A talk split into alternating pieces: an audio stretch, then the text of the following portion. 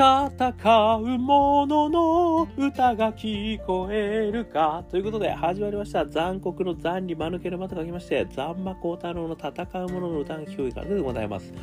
この番組はイノベーションを起こしたい人、社会課題を解決したい人、そんな人たちのために送る番組でございます。私、株式会社イノプロビデーションの代表をさせていただいたり、株式会社 NTT データのオープンイノベーションエヴァンジェリストをさせていただいたりしております。さてさて、えー、本日でございますけれども、えー、2022年1月5日の深夜、もしくは1月6日の朝と。いうことになっておるわけでございますけれども、皆様、そろそろですね、正月気分も抜けて、えー、お仕事に邁進しているようなところでございますでしょうか。えー、私もですね、えー、少しずつね、慣らしていこうという感じですね、仕事をし始めているところでございます。え今日はですね、あの、そんな中ですね、まあ、お正月らしくと言えるかどうかわかりませんけど、私も、あのもう半世紀生きてしまいましてですね、とはいえですね、100年時代と言われてますから、まだまだね、あの、半分あるわけですよ。で私のですねあのそういう意味ではこれからね100歳へ向けて大器晩成でどうやって進んでいくかってことがね私の一大人生のテーマでもあるわけですがそんなですね私あの大器晩成を目指すためのヒントはですね今日はですねあの伺うことができましたのでそれを3つのポイントに分けてお話ししてみたいという回でございます。えー、ちなみになんですけれども実は偶然なんですが我がアカペラグループ香港ラッキーズ、えー、こちらがですね中年ワンダーランドという曲を出しております、えー、この曲はですねあの大器晩成ねということを歌ってる曲です。ね。あのしかも中年頑張れ。ね、そして大器晩成だぜうちらは。っていうね、えー、歌でございますのでぜひとも聴いていただきたいということでこれがまた偶然なんですが今日 Apple Music から配信されることになりました。パチパチパチパチパチ iTunes では買えますよ、皆さん。ね。Apple Music に入ってる方はですね、ストリーミング再生までできちゃいますんで、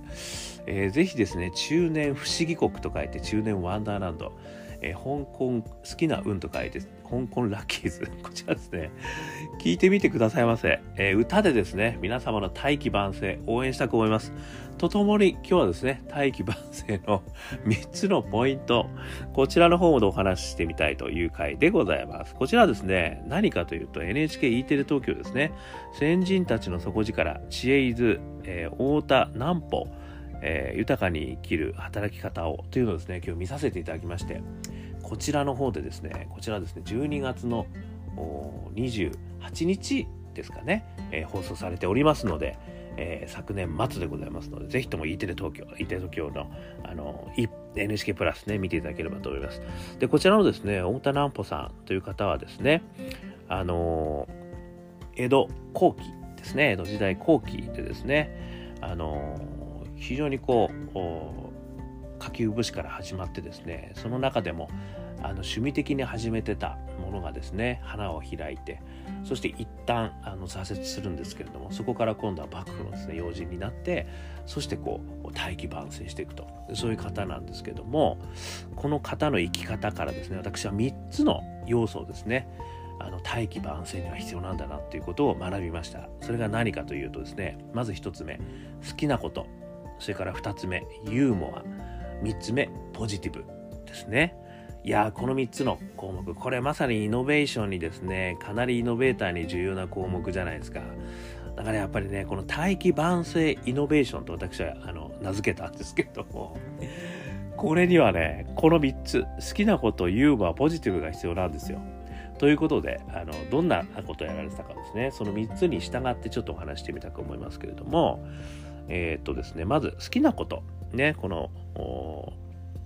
太田さんはですね好きなこと何やってたかっていうと漢学ですね。あの漢字のこう学問ですね。小さい頃の夢はですね漢学者ということであの非常にこう本を読んだりね漢学ものすごい勉強したりということがすごく好きなあのお子さんであったと。いうことらしいんですよね。ということからですねあのずっとそういうことをやっぱりこう勉強されてたんですね。文章を書いたりですね。なんかこう文章を作ったりあとは漢学のこうやつをねこう本を読んだり。ということをですねずっとやられてた方。でこの好きなことをですね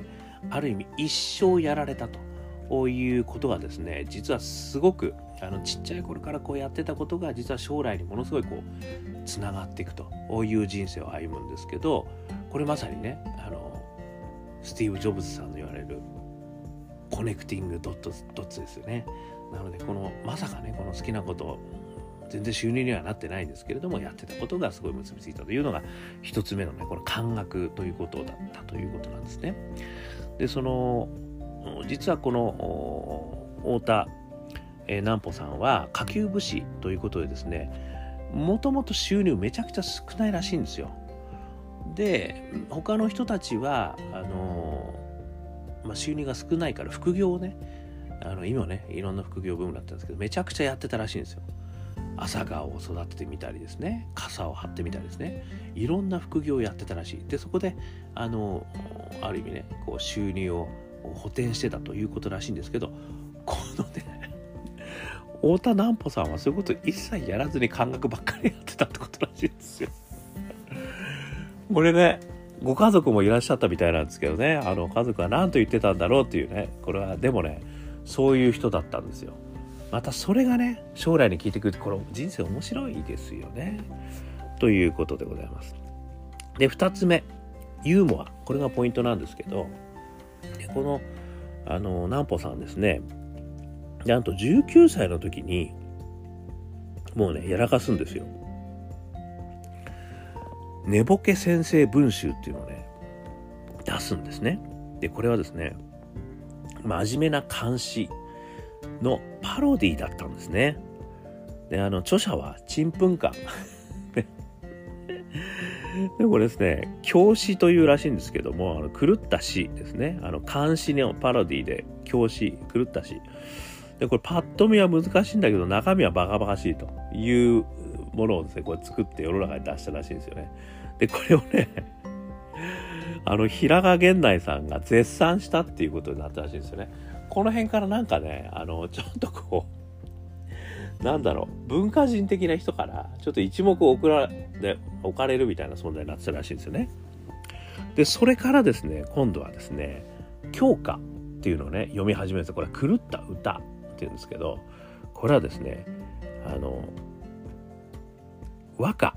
のね、これもパロディなんですね。なので、これもですね、あの、全然こうお金にならないんだけど、なんかその会みたいのを開いてですね、みんなでこう笑い合うみたいなことやってたらしいんですけど、でもですね、すごくあの話題になったらしいんですよ。で、それでですね、店名、店名強化ブームっていうのがどうも起きたと、いうことらしいんですよね。で、あの、まあ、いろんなものもですね、あの、出していったということなんですけれども、あの、すべてがね、あの、めでたいということで、あの、終わる歌をね、えー、また出版したりですね、あの、とにかくですね、あの、非常にこう、おかしい、あの、歌を作って、えー、出していったということなんですね。でそれが今度はですねあの蔦屋十三郎という方のあのこれ出版の方らしいんですけど目に留まってあの駆け出しの浮世絵師の北斎とかね歌丸の絵をつけて出版した大ヒットなんです。ということでこの強化狂った歌ね。これでね一大ブームを巻き起こしたらしいんですよ。300人ぐらいの評価を作る人が現れたみたいなね話もあって。ということでねあのそんなにお金にはならないんだけれどもなんかこう、ブームを作ってるんですよね。すごい面白い人ですよね、この人ね。ということで、このね、ユーモアっていうのがね、一つ大きな、あの、彼のキーワードとなっているんですよね。そしてですね、あの、三つ目。ね、ポジティブっていうのをちょっと私出させていただいたんですけど、あの、この時代ってですね、実は浅間山が噴火したり、天明の大飢饉があったとかっていうことでですねかなり暗い影を落としてた時代なんですよね。でもその中でですねさっきの教科じゃないですか。そしてねあのことほぎというですねあの言葉のことに祝うそして義ことほぎっていうんですけどもあの全てのことをめでたかりけりみたいな感じですね。あの祝うと、ね、いうことをですねあの日常をことほぐことで前に進んでいこうということをね、えー、言ってたらしいんですよね。つまりなんかネガティブなことが出てもそれはありがたいよねと、ね、これこそめでたいことだよねみたいなね。あの例としてはあのお年寄りがこう朝に目覚めてしまうけれどもそれもね朝いろんなことが考えられてとてもいいことだよねみたいなねこういうあのものすごい超ウルトラポジティブシンキングのですね 歌をこう出しまくるみたいなこともされていたんですよね。ですのでさっきの教科は笑いですね。でこのことほぎっていうのはポジティブですね。だから非常にこう暗い時代をですね明るく光らすような照らすようなあの歌をねそんなにお金にはならないんだけどこう出し続けていたと。ね、しかもそれはあの、まあ、ある意味副業みたいな感じなんですよね。下級武士でやられてたんでね。そういう人だったっていうことなんですよね。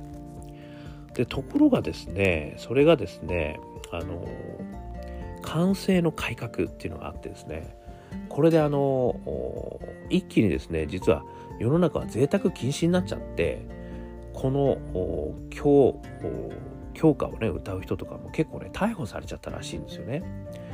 でその中でねあのこの南穂さんはあの逮捕されそうになったんだけどそこはあのなんとか逃れたらしいんですけどあのもうちょっとね自粛期間 5, 5年ぐらい自粛したと言われてるらしいんですけどねでそこからですね今度はあの46歳で学問吟味っていうのがですねあの行われて要はですねこのテストに受かれば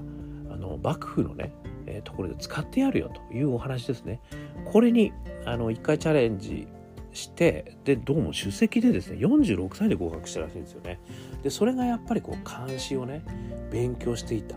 ことがですねここで生きてきたっていうことなんですよね。まさかちっちゃい頃からねやっぱりこう勉強してたのがそんなのがあるとは思ってないわけですけどこれがまさにコネクティングドットでつながったということでですね。でそこからですねどうも勘定奉行所の要所につきながらあの結構なねお給料をもらえるようになってったということらしいんですね。とは言いながらもですねまたちょっと世の中がね落ち着いてきたら強化。ねこの狂った歌の回やったりあとはなんかですね価値のない古道具の回とかね。あとは宝合わせとかっつって、だからあの、全然宝物じゃないものをいかにも宝物帳にこう説明するみたいな、なんかね、そういうすごい面白いことをやる人だったみたいなんですよね。なのでまたそういうこともですね、こうやってったということらしいんですね。で、その挙句ですね、あの、70歳になってさらに昇給をしたと。上る級ですね。あのお金がもっと増えたということでまさに大器晩成になっていっちゃった人だったってことなんですよね。まあ、これがですねこの太田南穂さんの人生なんですけど、まあ、ここでね私が3つ好きなことそれからユーモアそれからポジティブっていうことがねどうやら大器晩成にはすごく必要なんじゃないかなってちょっと思ったということなんですよね。これは何かっていうとですねあの先ほどちょっとお話ししましたけれども江戸時代においてね下級武士の皆様がね収入がなくなっちゃってで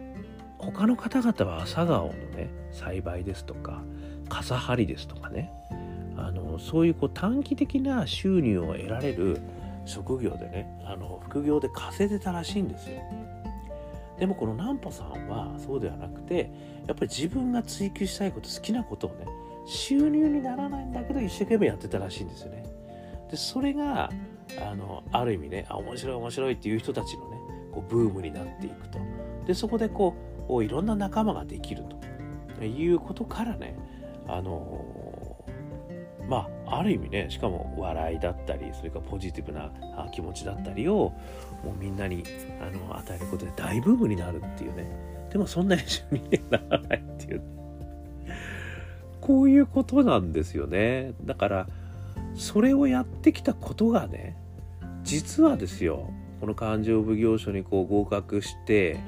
そしてこう長らく人生をねあの豊かにこうやっていく一つのエネルギーになったんじゃないのかなっていうこれは私の勝手な想像でございます。私の勝手な解釈ですね。なぜかというとですね例えばそのよく言われるねフィンランド幸せの国フィンランドね言われますよねあそこがなぜみんなが幸せなのかっていう話もよく言われることですけどその一つにいろんなあのサークルにね皆さん入られてるっていう話もあるんですよね。でそれはですねいろんなこうコミュニティに入ってるということがあるんですよね。でそのいろんなコミュニティに入ることによってですねあの非常にこう幸せ度が上がると上がるんじゃないかという話もねあるわけですよね。やっぱりこう年を取ってくると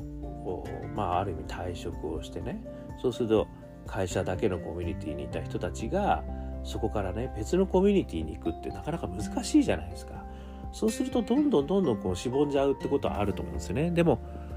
この南穂さんはねもう全然自分とコミュニティたくさんあるんですよ。そういう意味じゃね強化もあること言わぎもことほぎもあるし価値のない古道具の会もあるし宝技の会もあるこれ素晴らしいですよね。だからそうするとねなんかねすごくこうまずは何て言うんだろうなやっぱりこう長くねあのまあ、若若く入れるっていうのかどうかわかんないけども長くポジティブでいられるんじゃないかなって気はしますよね。でそういった中でですねそのポジティブなものをやるユーモラスなことをやるそしてその仲間とこう楽し楽しくやるということがですねやっぱりこう本業の方にもね実は影響を与えていくんじゃないのかなっていう気もするわけですよね。だからやっぱりそういった意味でその大器晩成として70歳で昇給できたっていうのをきっと本業の方にもそういうねいろんなことやってたっていうことがですねあの反映されてんじゃねえかなと。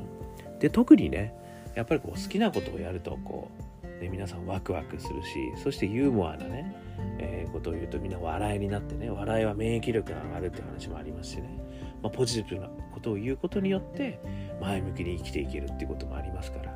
いやそういう意味じゃねこの好きなことユーモアポジティブ。これはですね私大器晩成のこれは大きなあの秘訣。大器晩成イノベーションの大きな秘訣なんじゃないかなとちょっと思ったと。いうことでございますね。であのまあある意味ねそのこれからの、まあ、個人の人生100年時代ね言われるわけですけれどもそういう意味じゃその私もあの定年ねあの私の定年の場合は役職定年というものですけどね。なんでまあ50歳過ぎたぐらいからちょっと言われるんですけどそこからねある意味まあなんとなくですけどピークになそこがもうピークになってでそこから定年してったらねあの、まあ、子会社に行くとかなんかそんなことをしながらですねこうちょっとこう下り坂になっていって人生を終わるみたいなね。でそして年金。年金をもらってね行くみたいな。なんとなくね私はその人生ってこう50歳ぐらいが山になってあと下り坂になるような人生のね、あの絵に見えるんですけどもっとね100年時代の大器晩成型人生ってずっと登ってく型っていうんですかね右肩上がり。ね。100歳まで右肩上がりななんか人生を送れるとすげえ素敵なんじゃねえかなと思ってるんですよね。で私はこれからのね、あの100年時代っていうのはそういうふうになってほしいなというふうにも思うわけですよね。つまり何歳になっても上り坂人生みたいなね生き方をするためにはですねこの南穂さんの生き方ってすごい重要なんじゃないかなと思ったんですよ。つまり短期的な何かその収入を補うような副業ねそういうことをやるよりも中長期的にですね自分がやっぱり豊かになれるようなことをやっていくこと。でそれの一つとしてはさまざまなコミュニティに入れるような活動をするっていうことですよね。そしてもう一つはあのユーモアとポジティブな考え方を持って、えー、自らね何か自分でこう始めるっていうことですよね。なんかそういうことがですねあのすごく重要なんじゃないかなと思うんですよね。でそれがまああのいつから始めても構わないとは思うんですけどあの、まあ、よりね若い時から始めてるとよりいいですよね。なんかいろんな道がさらにこう見つかっていくわけじゃないですか。私になぞらえると私は歌を歌っていたりねあのするわけですけれどもそのやっぱりこの歌を歌ってるっていうことはですねある意味ものすごくすごく全然違うコミュニティなんですよね。そして音楽の仲間っていうのもね違う感覚でこうお会いすることができるんですよね。全く違う観点全く違う人生のなんか側面で生きることができるんですよね。でもう一つはオープンイノベーションというこの観点ですけども私の場合はずっとね30年間大企業のコミュニティの中にいましたけれどもでもそれがオープンイノベーションというコミュニティをねちょっと私が開いた瞬間にですねスタートアップの皆様とか学生の皆様とかねそういう人たちと交われるコミュニティも実は仲間に入れてもらえることができたんですよね。でそれもまた全然違う感覚なんですよね。でそういったところにですねやっぱりいくつもこうコミュニティとして入るっていうことがねもしかすると中長期的にねあの上り坂の人生。まあこれ上り坂っていうのもね収入だけじゃないと思ってるんですよ。大器晩成っていうのもね別に収入じゃないんですよね。やっぱり自分のワクワク度とか生き生き度がやっぱりずっとこう上り坂っていうそんなイメージですよね。そういうことをするためにも何かね短期的な収入のどうのこうのよりもやっぱりいろんなことを自分でこうやってみるね。でその中からなんか気に入ったことをねあのやり続ける。であとはあのいろんなコミュニティの中に入ってみるっていうこともねなんかすごくいいんじゃないかなとでそれをやるためにこの好きなことねそれとユーモアそれからポジティブさこれがねめちゃくちゃ大事だと思うんですよね。ということであの大器晩成のイノベーションねあの最近副業もねあの随分ブームになってきて皆さんをやられてる方もたくさんいると思いますけれども何のために副業やるんだよっていう話もね実はすげえ大事だと思うんですよね。だからそのまあねいろんな価値観があってもいいと思いますよ。ね、あのせっかく時間空いてんだから自分のねあの少しでも収入になりたいというのもあるでしょうしあとはやっぱりこう自分のねプロボノ的にねあのもっと追求したいことがあるからこれやりたいもしくは自分のね勉強になることをやりたいもしくはね本当にこう新しい人たちとね新しいことを始めていきたい自分の好きなことをやりたいねいろんなあのまあ副業的なね話もあると思いますけど決して短期的な収入とかね短期的な何かをねこう目指すようなあのものじゃないものもやるのがねなんかすげえ大事なんだろうなってこの南穂さんのね話を聞いてすごく思ったんですよね。まあ大企業においてもね中長期的な話がねやっぱりあランド D でも大事だねみたいな話もね何回もさせてもらってると思いますけどやっぱ個人においてもですねやっぱ中長期的な考え方ですぐに収入にならなくていいんだってもしくはね収入なんていいんだという考え方の中でさまざまなコミュニティ好きなことにポジティブにそして、えー、ある意味ユーモラスに、ね、笑いながら、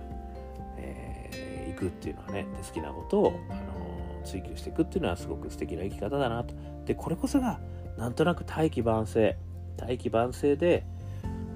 生き生きとできるね、ことにつながるんじゃないかなっていうことで、えー、ご紹介をさせていただいたということでございました。もしよろしければですね、えー、この NHK E テレ東京、えー、先人たちの底力、知恵伊豆、えー、太田、南穂、豊かに生きる働き方をね、これ見ていただければ、より詳しく分かっていただけるんじゃないかと。そしてまたよろしければ、香港ラッキーズ、アカペラですね、香港幸運、好きな運、えー、中年ワンダーランド、中年不思議国と書いて中年ワンダーランド。聞いてみてくださいということでございました。ということで、この番組はアンカー .fm でですね、毎日配信してますので、よかったらまた聞きに来てください。えー、あとはですね、Facebook、Twitter でもやってますんで、よかったらコメントも、いいねも、シェアもしていただけると嬉しいです。ということで、今日も聞いていただきましてどうもありがとうございました。それでは皆様、頑張りましょうまた明日